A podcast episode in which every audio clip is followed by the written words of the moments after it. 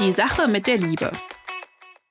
Alle reden darüber, aber kaum einer kennt die Fakten. Der Weltpodcast für Singles, Paare und alle, die wissen wollen, was hinter den Gefühlen steckt. Mit den Single- und Paarberatern Anna Peinelt und Christian Thiel. Da sind wir wieder. Neues Jahr, neue Folge, neue Liebe. Oder Christian? Eine neue Liebe, auch ich bleibe lieber bei der alten. Ich bin ganz zufrieden. Also es gibt da keine Kritik. Aber ja, doch, die eine und der andere werden vielleicht im neuen Jahr auf die Suche gehen. Ja, ich kenne das ja. Zum neuen Jahr starten alle und sagen, so, Silvester war ich alleine. So geht das nicht weiter. Ich äh, möchte jetzt auf die Suche gehen. Wir wissen das ja bei den Anbietern da, bei diesen Internetsuchbörsen, da glühen die Drähte mhm. und da melden sich dann Hunderttausende an. Ja, das neue Jahr beginnt, also fangen wir wieder mit der Liebe von vorne an, also mit der Partnersuche. Ja, bist du so ein Silvesterfeierer? Oh. Wie habt ihr das gemacht? Also ich äh, war ein, ein Wahnsinns-Silvesterfeierer bis zu dem Tag, als ich das erste Mal Vater wurde und das war der 29. Dezember. wow, okay. Ich hatte, ich, hatte zwei Tage, ich hatte zwei Tage später, aus Gründen, die sich mir heute gar nicht mehr erschließen, überhaupt keine Lust, Silvester zu feiern und diese Lust mhm. hat sich auch nie wieder eingestellt. Wow. Äh, mhm. Ich fand, Vater werden war viel, viel interessanter, als Silvester zu feiern. Ja, ja. das war mein, okay. meine persönliche Schlussfolgerung aus diesem Erlebnis. Zwei Tage vor Silvester zum ersten Mal ja, Vater zu werden. Ja, spannend. Ja. Ja, ja. Ja, ja und Anna, bei dir, wie war es bei dir? Ja, ähm, sehr schön. Wir wohnen ja aktuell in der Schweiz, mein Mann, mein Sohn und ich. Und wir haben das hier ganz idyllisch im Schnee mit Freunden gefeiert. Nicht gefeiert, natürlich nicht so partymäßig, ja, aber so gemütlich hineingestartet mit einem Wunschfeuer und ich bin guter Dinge für dieses Jahr und freue mich auch, euch hier bei der Partnersuche begleiten zu dürfen. Wie aufregend zu wissen, dass jetzt manch einer, manch eine, die hier zuhört, dieses Jahr die Liebe findet. Das ist doch schön. Denn genau, Christian hat vorhin schon gesagt, wir müssen uns beeilen. Wir haben nämlich so viel für euch mitgebracht, so viele bunte Fragen, alles bezogen auf euch, liebe Singles. Ein kurzer Schwenk in den Beziehungsstaat ist auch dabei. Und deshalb wird es vielleicht ein bisschen länger, aber ich denke, das kann sich durchaus lohnen, uns hier zuzuhören, noch länger. Deswegen äh, lass uns doch mal starten, ja, mit der ersten Frage. Ja. Katharina hat uns geschrieben. Ich lese mal vor, ja? Mhm. Ich bin Single, geschieden. Mein Sohn ist 24 Jahre alt. Ich bin Doktor der Informatik, immer berufstätig gewesen und mittlerweile Eigentümer einer Beratungsfirma und eines Startups. Ich treffe mich mit den Männern meistens einmal und nie wieder, weil es endet immer, dass ich die Rechnung zahle. Bestenfalls 50 Prozent zahlt der Mann. Das letzte Mal hat er angefangen zu diskutieren, dass das Bier zu teuer ist und hat sich geweigert zu zahlen. Naja, dann zahle ich. Oder der Mann erklärt mir, dass mein Beruf ziemlich einfach klingt und er weiß viel mehr als ich. Andere spotten über meinen Beruf. Wie, du programmierst nicht mehr, dann bist du doch gar kein Informatiker. Und wieder andere erlauben sich Beleidigungen wie, hat dich dein Mann nach Deutschland gebracht oder für osteuropäische Frauen ist Ehe ein gutes Geschäft. Wie filtere ich solche Leute aus, bevor es überhaupt zum ersten Date kommt? Gibt es Fangfragen oder bestimmte psychologische Fragen, um herauszufinden, ob jemand arrogant ist oder nicht? Beim Chatten hinterlassen fast alle einen guten Eindruck. Ich denke, man muss irgendwie gezielt vorgehen. Ja, spannende Frage von Katharina. Ich fange mal an, einfach zu beantworten. Sie fragt uns ja jetzt ganz konkret, wie kann man das vorfiltern? Ähm, ja, dazu müssten wir jetzt natürlich wissen, was macht sie denn? wie geht sie denn mit diesen Männern? Vermutlich online, nehme ich jetzt mal an. Äh, wie kommt sie denn mit denen ins Gespräch? Und meine Vermutung, wir können ja immer nur Vermutungen anstellen, ist, dass diese Gespräche zu oberflächlich sind. Also, dass sie sich eben nicht genau anschaut, mit wem treffe ich mich denn da?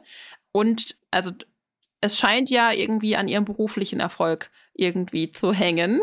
Und da kann sie schon mal direkt von, davon erzählen, dass sie äh, erfolgreich ist und auch aus dieser Erfahrung heraus, warum auch nicht, mal fragen, ob der Mann damit ein Problem hat, denn dann kann sie das ja beim Date, wenn das dann wieder so sein wird, dass er da irgendwie unhöflich bei dem Thema wird, das ansprechen.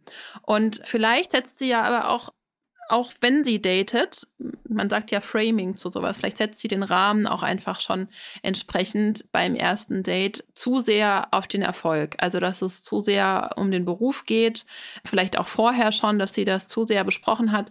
Das scheint ihr ja auch sehr wichtig zu sein. Uns hat sie ja jetzt auch geschrieben, wie erfolgreich sie ist. Und vielleicht könnte sie einfach andere Seiten von sich in den Vordergrund stellen und auf das achten, was ihr wichtig ist.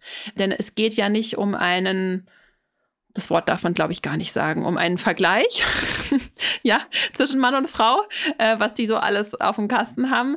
Denn vor allem ist das ja für Männer, die sind da schnell dabei, in die Konkurrenz zu gehen. Und dazu haben sie ja aber nicht unbedingt dann die Partnerin, sondern machen das eigentlich eher mit Freunden oder Kollegen. Und ja, deswegen, das ist ja das, was wir immer wieder predigen Leute, achtet darauf, wie fühlt ihr euch im Erstkontakt mit dieser Person, im Zweitkontakt? Worum geht's denn? Also sind die Gespräche oberflächlich und das wirkt eigentlich ganz nett? Oder wenn mir jetzt der Wert Respekt einfach sehr wichtig ist, wie das in Katharinas Fall zu scheinen seint, dann muss ich mir überlegen, wann fühle ich mich denn respektiert von einem Mann und wann nicht. Und das kann man sehr wohl auch schon schon beim Schreiben erfühlen. Also wie respektvoll ein Mann mit mir schreibt oder nicht und andere Dinge, die ihr eben wichtig sind. Und da braucht es eine klare Vorstellung für die Partnersuche und die scheint mir irgendwie nicht wirklich da zu sein. Werbung. Wer war der echte Klaus Störtebecker? Was steht eigentlich wirklich im Knigge? Und was hat es mit dem Hollywood-Zeichen ursprünglich auf sich gehabt? Ich bin Wim Orts und ich nehme euch in meinem Podcast Aha History 10 Minuten Geschichte mit auf Zeitreise. Jeden Montag und Donnerstag beantworte ich Fragen zur Vergangenheit und dabei geht es auch um Themen, die so ganz sicher nicht im Geschichtsunterricht vorkommen. Aha History 10 Minuten Geschichte hört ihr immer montags und donnerstags ab 5 Uhr auf welt.de und natürlich überall da, wo es Podcasts gibt. Werbung Ende. Also ich entnehme den Zeilen zunächst einmal ganz klar, dass sich diese Männer, von denen Katharina uns berichtet, ihr gegenüber unterlegen fühlen. Mhm. Deshalb sind die so schwierig. Ja. Sie trifft sich mit Männern, die ihr wahrscheinlich finanziell und intellektuell weit unterlegen sind. Das ist meine Vermutung. Ich kann ihr da nicht zuraten. Männer konkurrieren gerne, auch mit ihren Frauen und unterlegen wollen sie sich nicht fühlen. Mhm. Jetzt abgesehen von diesem Satz, ja, ich trete ja immer äh, für die Wahl auf Augenhöhe ein. Auch das spricht dagegen, dass sie so vorgeht, wie sie vorgeht. Wahl auf Augenhöhe heißt, sie braucht einen Mann, der vielleicht wirtschaftlich ähnlich erfolgreich ist für sie und er wird kein Problem haben, wenn das Bier mal 50 Cent mehr kostet. Hm, also das problematische Verhalten der Männer bei den Dates spricht Bände. Und ich mhm. vermute tatsächlich so ähnlich wie du. Im Vorfeld trifft sie kaum eine Auswahl. Sie siebt die nicht aus und sagt, no, okay.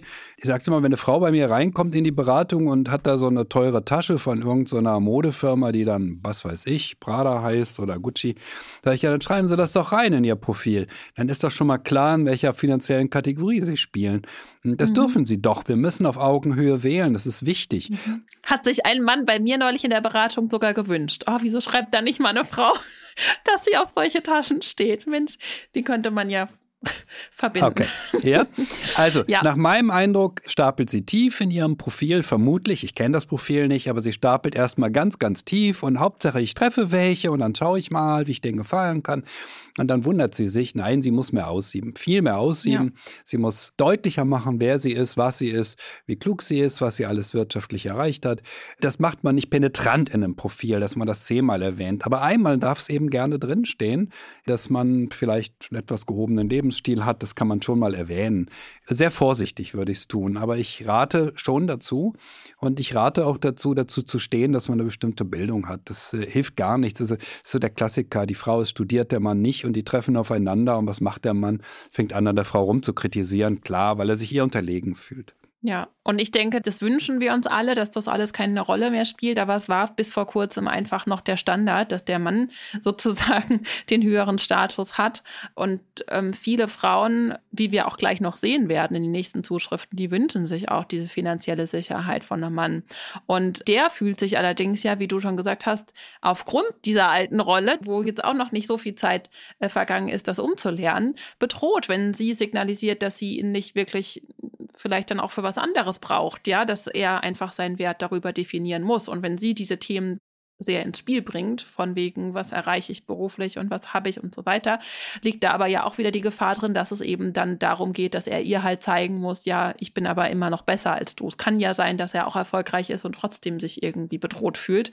Und deshalb wäre es, denke ich, auch ganz sinnvoll, dass sie lernt, den Männern, die sie trifft, zu zeigen, dass sie sich auch einlassen kann, dass sie was ganz anderes sucht in einem Mann, was sie eigentlich überhaupt sucht. Ja, also was sie sich wünscht von einem Mann, dass er ihr was geben kann, denn wir alle wollen ja gerne eine Qualität mit in eine Beziehung bringen. Und wenn wir uns da auf unseren Beruf, auf unseren Status reduziert fühlen und das aber nicht in dem Maß geben können, weil man das schlecht toppen kann, dann wird es eben schwierig. Und was ich ganz, ganz kritisch sehe, offensichtlich ist sie dazu nämlich auch noch sehr angepasst, denn sie übernimmt komplett die Verantwortung für den Mann und für sein peinliches Verhalten. Ja, also das ist was, was sie nicht mehr machen sollte in Zukunft. Sie kann ja im Vorfeld zum Beispiel, wenn sie das eigentlich möchte, wenn sie da so traditionell eingestellt ist, dass sie gerne hätte, dass er die Rechnung bezahlt, dann kann sie ja charmant fragen, lädst du mich heute ein? Oder sie kann ihm mit seinem peinlichen Verhalten da, wenn er sich echauffiert, weil das Bier zu schlecht schmeckt, ihn damit auch einfach konfrontieren und vor allem bitte nicht die Rechnung für ihn zahlen, sondern dann kann man notfalls auch einfach sagen, du, das ist mir jetzt gerade hier unangenehm, war irgendwie nett mit dir zu reden, aber äh, ich habe jetzt weiter kein Interesse. Und da nämlich wirklich sich selbst dadurch zu signalisieren und dieser Sorte Mann mit mir so nicht, das möchte ich nicht. Und dann macht man automatisch auch andere Erfahrungen, weil man immer mehr lernt, was will ich denn stattdessen? Also ein guter Punkt, auch manchmal anzufangen mit der Partnersuche, wenn man nicht weiß, was man will, kann man schon mal auch damit anfangen, was will ich denn eigentlich nicht? und da ist sie ja schon, schon auf einem guten Weg. Gut, also mehr selbstvertreten und selbstbewusster sein. Wir müssen zur nächsten Frage kommen, sonst kommen wir nicht durch. Wir haben stimmt. ja eine Mailback. Also wir haben hier wirklich ganz viel Zuschriften heute. Und jetzt kommt. Jetzt kommt Jens. Jetzt kommt Jens. Der hat einen Themenwunsch an uns gerichtet zur Partnersuche mit Kind. Ich lese mal vor. Ich bin alleinerziehender Vater mit 39 Jahren und habe eine fünfjährige Tochter.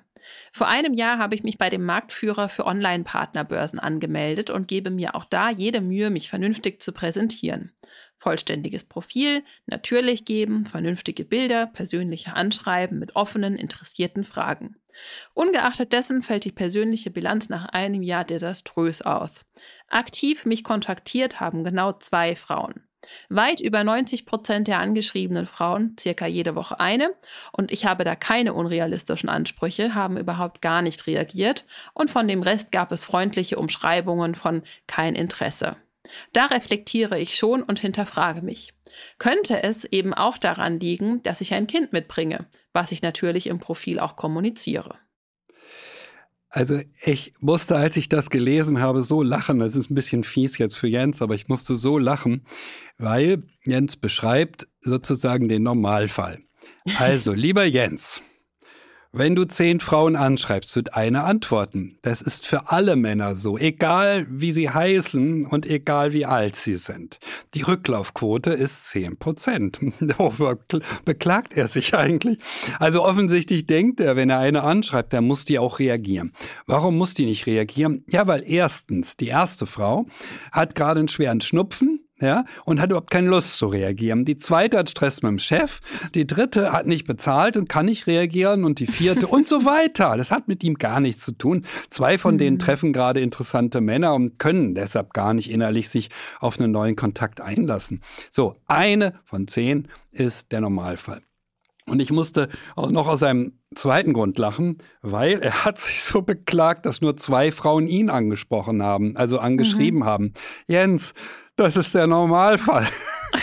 so ist das Leben da draußen. Warum ist das so? Weil zwischen 30 und 40 die Frau Mangelware ist. Deshalb schreiben Männer die Frauen an und ganz selten schreibt eine Frau einen Mann an. Später wird das anders, weil später es ist andersrum. Später sind Männermangelware, dann ist es umgekehrt. Dann müssen die Frauen die Männer anschreiben. Das ist schon alles. Mehr ist nicht. Also das ist, das ist so ein Schmunzeln bei mir, wenn ich sozusagen lese, dass jemand sich darüber beklagt, dass die Welt so ist, wie sie ist. Ja, das ist so. Mehr größer ist der Rücklauf nicht. Mit dem Kind hat es gar nichts zu tun zunächst einmal. Wir können darüber sprechen, welche Rolle äh, Kinder bei der Partnersuche spielen. Aber alles, was Jens erlebt, ist vollständig normal. Super, das ist doch äh, toll, hier mal wieder von unserem Mann mit den Zahlen aufgeklärt worden zu sein. Ja, also ich denke auch, ähm, oder ich bin mir sehr sicher, dass das eben nicht an seinem Kind liegt, seine aktuelle Dating-Situation. Denn es gibt ja auch genug Frauen in Jens Alter mit einer ähnlichen Geschichte. Und da kommen wir wieder zum Prinzip der Ähnlichkeitswahl. Wir sollen uns ja Partner suchen, mit denen wir möglichst viele Gemeinsamkeiten haben. Denn auch, dass wir beide ein, äh, ein Kind mit in die Beziehung bringen, macht das an vielen Stellen einfacher. Wir verstehen uns gegenseitig. Es ist fürs Gesamtsystem leichter. Und deshalb sollte er das weiterhin auch offen kommunizieren. Jetzt kann man trotzdem Jens natürlich und allen anderen, die hier zuhören, nochmal einen Tipp vielleicht allgemein äh, mitgeben. Wenn sich das sehr zieht mit der Partnersuche online, dann kann man ja auch noch mal offline sein Glück versuchen. Da gibt es ja auch genug Möglichkeiten. Und was ich auch gerade bei Männern sehr oft beobachte, ich erstelle ja gemeinsam auch mit Männern Profile und die sind schon oft sehr überzeugt davon, dass das ein super Profil ist. Und wenn ich nochmal drauf schaue, dann kann ich einfach das Feedback geben, na ja, und da könnt ihr euch jetzt mal die Frage stellen, habe ich denn vielleicht meine Sonnenbrille ständig auf? Ja, sieht man überhaupt wirklich freundlich? Wie würde ich mich selber ansprechen? Ja, wirklich wie, wie jemand, der, der irgendwie zugänglich ist oder nicht. Das gleiche gilt für die ganzen Möglichkeiten, sich selbst zu beschreiben. Also auch hier nochmal als Tipp, was immer gut kommt, sind Bilder, die man aufmacht. Ja, also es geht ja darum, über sich selbst zu erzählen, was gefällt mir, was suche ich, wie lebe ich. Und ich möchte möglichst authentisch zeigen, wie ich bin, was mir wichtig ist, um dann ein Bild aufzumachen, sodass die Frau, die gut zu mir passt, sagen kann, ach ja, ach wie schön, das mache ich auch gerne so und so. Ich verbringe meine, meine Urlaube auch gerne so und hier und dort auf diese Art und Weise. Meine Wochenenden gestalte ich ebenfalls so. Ich sitze nicht immer nur, bin nicht nur für jeden Spaß zu haben und sitze auch mal gerne auf der Couch, was immer alle schreiben, sondern ja, genau so lebe ich auch und so möchte ich auch leben. Und da kann Jens gerne nochmal einfach jetzt mit dem neuen Jahr nochmal sagen, ich lösche mein Profil jetzt nochmal oder ich lösche doch mal alles raus und fange nochmal von vorne an mit einer neuen Muse und gebt dem Ganzen nochmal eine neue Chance. Hm, da habe ich noch einen Tipp, weil jetzt müssen wir noch ein bisschen Werbung machen. Am 19. Januar startet mein neuer Online-Workshop. Wer passt zu mir? Da machen wir auch all diese Fragen. Auch, was schreibt man in einem Profil? Warum geht es so sehr darum, dass wir konkret werden und nicht schreiben, ja, ich verreise gerne. Ja, bitte, wohin denn? Ja, also, ähm, und warum denn überhaupt? Und was macht daran so viel Spaß und so weiter? Also konkret zu werden. Das ist die Kunst im Profil. Also, wer im neuen Jahr seiner Partnersuche da noch einen kleinen Tipps geben will, hm, dieser Online-Kurs, wer passt zu mir, 19. Januar geht's los und äh, ihr könnt euch gerne noch anmelden. Wisst ihr, und jetzt habe ich meine Website gar nicht gesagt. Ich sage es nochmal, singleberater.de. Alle sind immer ganz neidisch, dass ich die Webadresse singleberater.de habe, aber du ich hatte halt Glück. ja, ja, war ich gar nicht. Ich mache das jetzt, äh, wie lange jetzt, 22, 23 Jahre? Nein, 24 sind schon. Und ich hatte einen kleinen Bruder, der war im IT-Bereich und der hat mir das schon vor vielen Jahren gesagt, sicher dir diese Mailadresse und das habe ich ja. dann gemacht. Ja. Also da hat er dich gut beraten. Hat er. So, und wir beraten jetzt die nächste. Richtig? Ja. Wir kommen zu Claudia. Wir ne? kommen jetzt zu Claudia, genau. Ja. Also, ich lese mal vor, ja? Mhm. Es gibt einen neuen Mann in meinem Leben. Wir haben uns erst viel geschrieben und telefoniert und waren da schon sehr verliebt. Wir haben uns nun dreimal getroffen und einmal davon über ein Wochenende und hatten beim zweiten Date Sex. Ich fühle mich sehr zu ihm hingezogen. Auch haben wir uns schon viel über unsere Familiensituationen und Macken ausgetauscht. Er ist jobtechnisch viel eingebunden und weiß genau, was er will. Ich bin mit meinen Kindern eingebunden. Unser Kontakt wurde nun weniger. Ich fühle mich unsicher und habe Bedenken, ob echtes Interesse an meiner Person besteht, da wenig Fragen von ihm kommen. Es fühlt sich nicht gut an, in der Wartestellung zu sein. Dies habe ich ihm auch kommuniziert, worauf er mich fragte, was ich denn brauche, dass es mir besser geht. Meine Antwort Sicherheit. Er antwortete, dass er das verstehe, aber wo soll die herkommen nach dreimal Treffen? Hat er damit recht? Darf ich überhaupt Sicherheit in meinem neuen Partner suchen? Super Frage. ist ja, also das ist ja so ein ganz, äh, ja, ein ganz häufiges Thema, was sich da so ergibt auf der Partnersuche die Schnelligkeit, die wir oft schon thematisiert haben und die Unsicherheit bezüglich des Interesses auf beiden Seiten. Denn am Anfang ist ganz viel, ganz viel Nähe da und dann sind die Erwartungen auf einmal ein bisschen enttäuscht.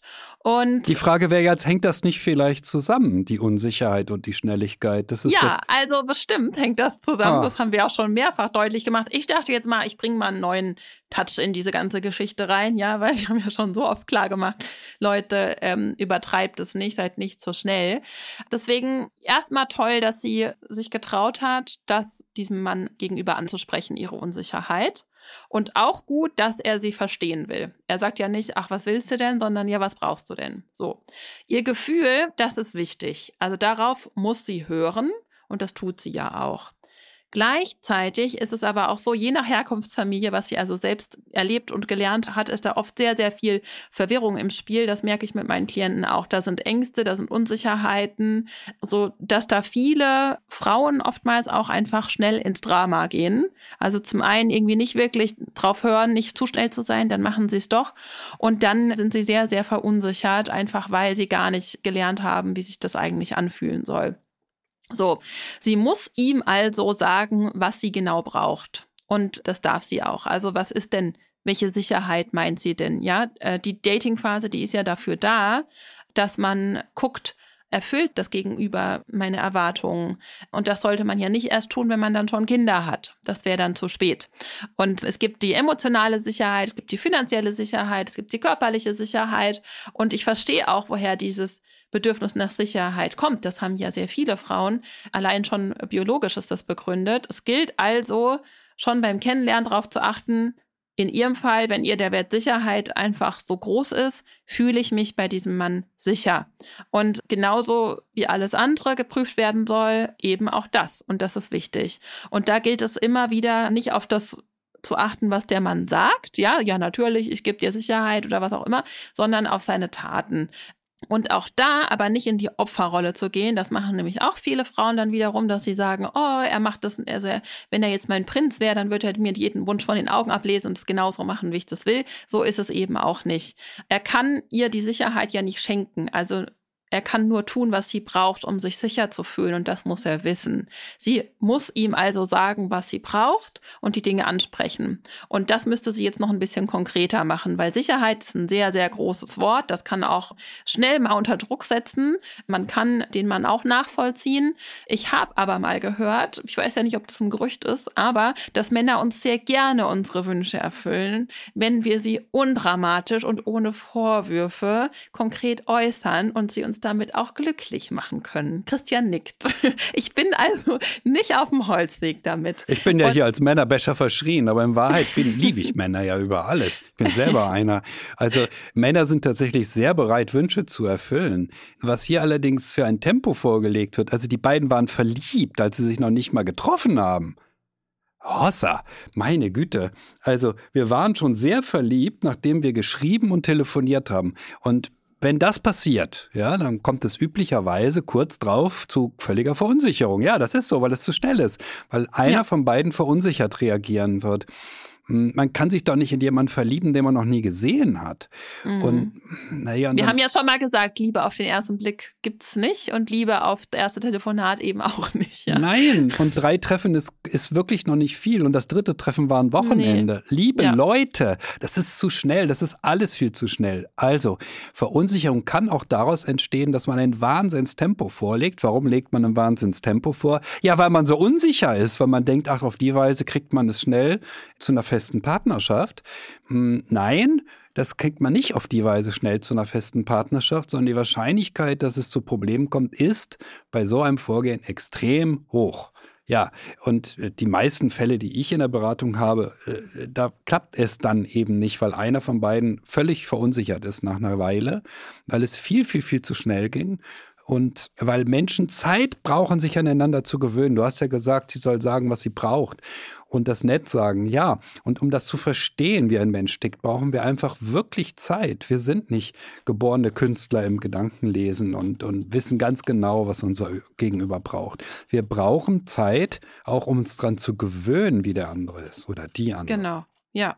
Also es war nach unserem Geschmack eindeutig zu schnell.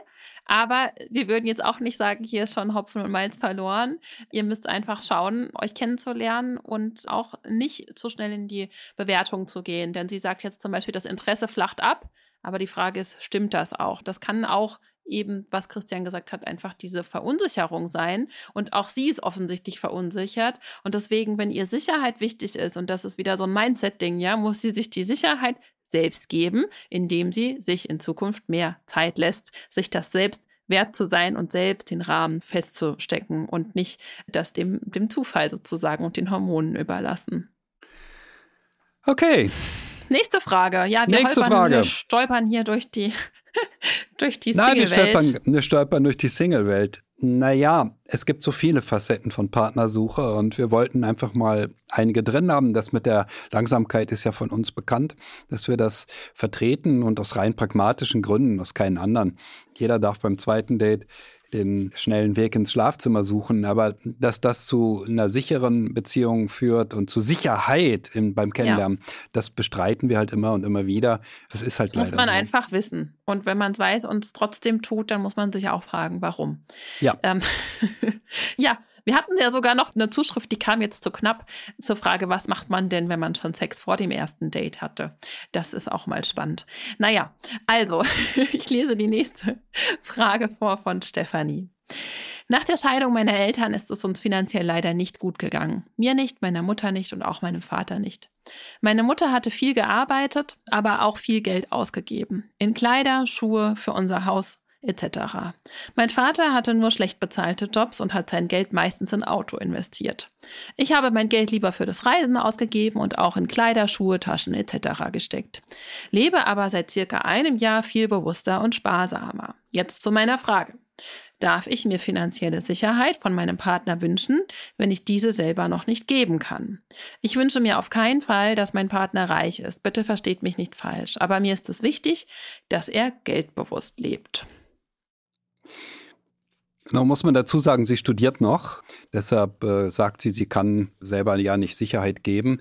Was mich hier sehr berührt hat, ist Folgendes. Im Grunde, man könnte den Bogen nochmal zur ersten Frage schlagen, zu der Frau mit dem Doktortitel. Ja, im Grunde ist die Kernfrage, ja, sagt mal, darf ich eigentlich Ansprüche haben bei der Partnersuche? Ich denke mal, worüber reden die? Ja, na klar, das müssen wir doch. Und Ja. jeder Anspruch ist erst einmal mh, mh, zumindest in Ordnung, ja, es sei denn, er ist komplett überzogen. Aber ein Anspruch hat nichts zu tun damit, dass ich anspruchsvoll bin, die Prinzessin auf der Erbse und über irgendwas ganz Abscheuliches, sondern ein Anspruch wie dieser hier hat damit zu tun, dass sie sagen will, passt mal auf, ich habe ein Gefühlsleben und das Gefühlsleben ist so und so und so und so. Darf ich dem jetzt vertrauen? Ja, natürlich, Stefanie, Ja. du darfst dem vertrauen. Wenn dein Gefühlsleben sagt, ein Mann, der sein Geld in Autos steckt wie mein Vater oder der sein Geld in Klamotten steckt wie meine Mutter, den möchte ich nicht, ja, dann hast du recht. Du hast völlig recht. Punkt. Ja. Genau, also Stefanie, du darfst dir alles wünschen. Super, dass du auch dieses Muster deiner Eltern durchbrechen willst. Das ist ja auch ein ganz tolles Vorhaben. Und dann frag dich doch einfach nochmal, wofür steht denn, das gleiche gilt ja für Katharina und das gleiche gilt für Claudia. Wofür steht denn dieser Anspruch finanzielle Sicherheit? Ja, wahrscheinlich auch, dass er verlässlich ist und dass er seinen Schissel im Griff hat, ja, nicht nur finanziell. Und das ist ja auch wichtig beim Daten zu wissen, was will ich, was will ich nicht. Und ähm, wirklich, wie Christian gesagt hat, achte auf dein Gefühlsleben. Nicht umsonst willst du eine bestimmte Erfahrung nicht nochmal machen. Und jetzt bist du an der Reihe, jetzt kannst du dir deinen Partner aussuchen und mach's aber auch nicht zu verkrampft, denn das bemerken wir auch immer wieder, also hab nicht nur eine Checkliste im Kopf, sondern schau, wie fühle ich mich mit dieser Person. Und das wirst du auch an seinem Verhalten merken, wie er mit, mit Geld umgeht. Und du lebst es jetzt ja auch schon vor. Wieso sollst du dir das nicht wünschen dürfen? Und selbst ähm, wenn er reich sein soll, wäre das auch in Ordnung. also warum nicht, ja? Wenn du dann bereit bist, doch auch vielleicht Abstriche zu machen, weil andere Werte vielleicht nochmal wichtiger sind. Aber du entscheidest. Also why not? Ja, zu jedem Topf gibt es auch einen Deckel. Und das ist ein, ein sehr legitimer Anspruch. Habe ich jetzt auch nicht weiteres hinzuzufügen. Genau. So. Oh, da sind wir ja schon gleich durch. Wir haben noch eine mhm. Zuschrift. Wir schaffen es also. Ich war wir ja skeptisch, aber da, dadurch, dass wir Christian haben, der sagt, so, jetzt weiter. äh, naja, das, das, Leben gut. ist ja bunt und äh, manchmal ja. lernen wir dann ja auch jemanden kennen und es kommen gleich Probleme. Wir kommen jetzt zu Lucy. Hm, mein Freund und ich sind seit vier Monaten zusammen. Abgesehen von unserem Sexleben läuft unsere Beziehung sehr gut und ich liebe ihn sehr. Es gibt Phasen, wo er sehr viel Lust auf Sex hat und sein Penis auch wirklich hart beim Sex ist. Und es gibt aber auch immer mal wieder Phasen, wo sein Penis nicht hart wird oder beim Sex an Härte verliert. Zudem wünsche ich mir verschiedene Stellungen beim Sex, was ihn wiederum während dem Sexakt abturnt. Das belastet unsere Beziehung sehr. Ich rede offen mit ihm, jedoch glaube ich, dass es ihn nur noch mehr unter Druck setzt. Er glaubt, dass er einen Testosteronmangel haben könnte. Ich glaube eher, dass es nur mit seiner Psyche zusammenhängt, weil er nicht so viele sexuelle Erfahrungen vorher gesammelt hat und zudem auch nicht mit seiner Penisgröße zufrieden ist. Wie ist da eure Erfahrung? Ja, also wir hatten ja darüber in der letzten Zeit einige Folgen gemacht. Christian auch noch mal mit an Marleen. Ja, also das lohnt sich bestimmt, sich diese Folgen in dem Zusammenhang auch noch mal anzuhören.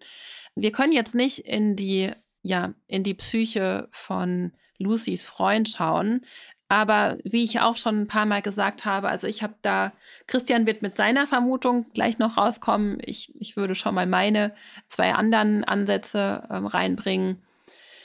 Ja, wie ich schon mal gesagt habe, Männer stellen Nähe äh, vorrangig über körperliche Nähe her, also über Sex, einfach weil dieses Oxytocin bei ihnen äh, nicht über Gespräche in dem Ausmaß ausgelöst wird, wie bei uns Frauen das der Fall ist. So, äh, es kann also ein Nähe-Thema sein zwischen Lucy und ihrem Freund. Also wir wissen nicht, ob auf seiner Seite da vielleicht auch die Nähe gestört sein kann, wie das bei Frauen manchmal eben auch der Fall ist, die nicht so viel Lust auf Sex haben.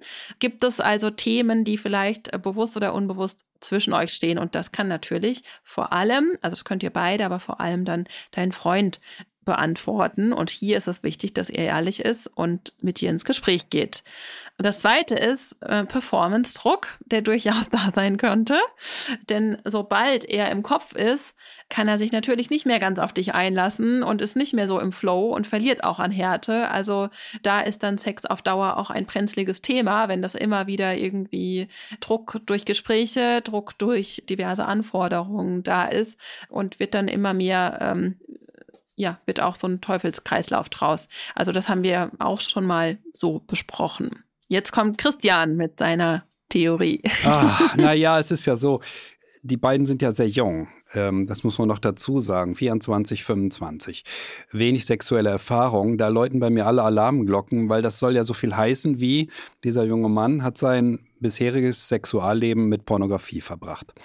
Hm, und da hat er bestimmte Vorstellungen aufgenommen und äh, bestimmte Vorstellungen entwickelt, wie Sex ist. Und jetzt fällt es ihm schwer, Sex real zu genießen. Das ist ein übliches Problem, das wir heute bei jungen Männern in dieser Altersgruppe pausenlos sehen. Die haben mit realer Sexualität so gut wie keine Erfahrung. Sie tun sich wahnsinnig schwer mit realer Sexualität. Sie haben nur diese pornografischen Bilder und Vorstellungen und diese Frauen, die eben immer Lust haben und die, was weiß ich, äh, tun und machen in der Pornografie, aber die reale Frau, die er kennenlernt, die ist eben eine reale Frau und da passiert etwas völlig anderes. Das ist das eine Problem. Das zweite, was ich sehe, ist, also wenn ein Mann glaubt, der leider unter Testosteronmangel und sein Penis sei zu klein, dann läuft er nicht ganz rund. Ich sage das jetzt mal so salopp. Also das ist, das ist eben das Übliche. Der Mann sucht seine Probleme immer im Körperlichen, wenn es um Sexualität geht. Ja, wo denn sonst? Natürlich ist es ein körperliches Problem, der braucht bestimmt irgendeine Testosteronsalbe und dann wird alles gut.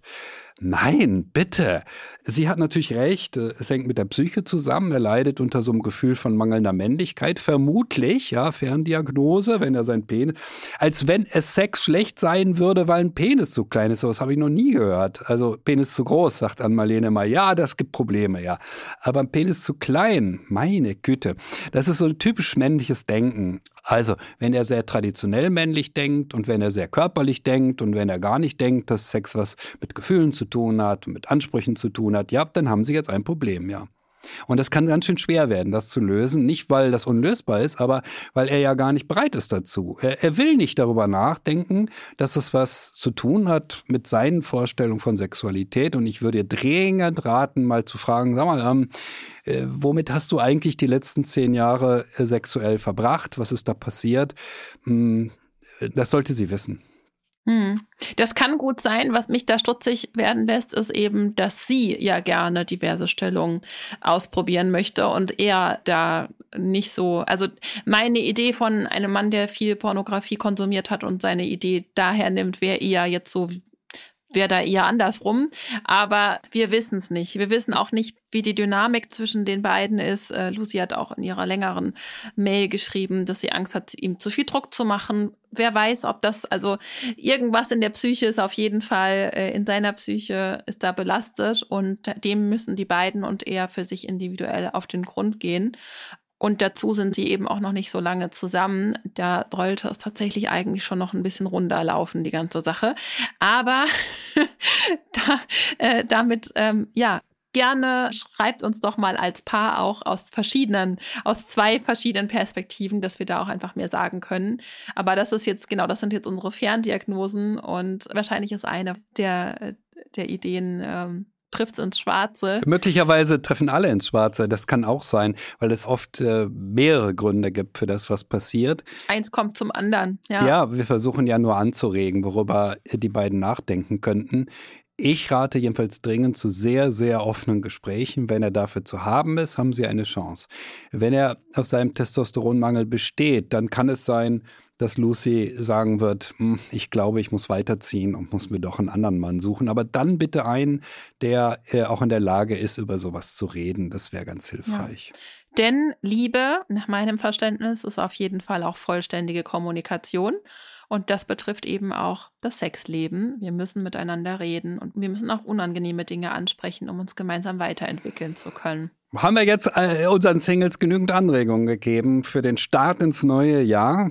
Ich hoffe doch. Und wenn wir nicht, hoffen. wissen Sie ja auch, an wen Sie sich wenden können. Und wir Genau. freuen uns immer wieder auch auf Zuschriften, auf Fragen. Das wird bestimmt auch nicht die letzte Single-Folge für dieses Jahr gewesen sein. Ansonsten sind wir für euch da.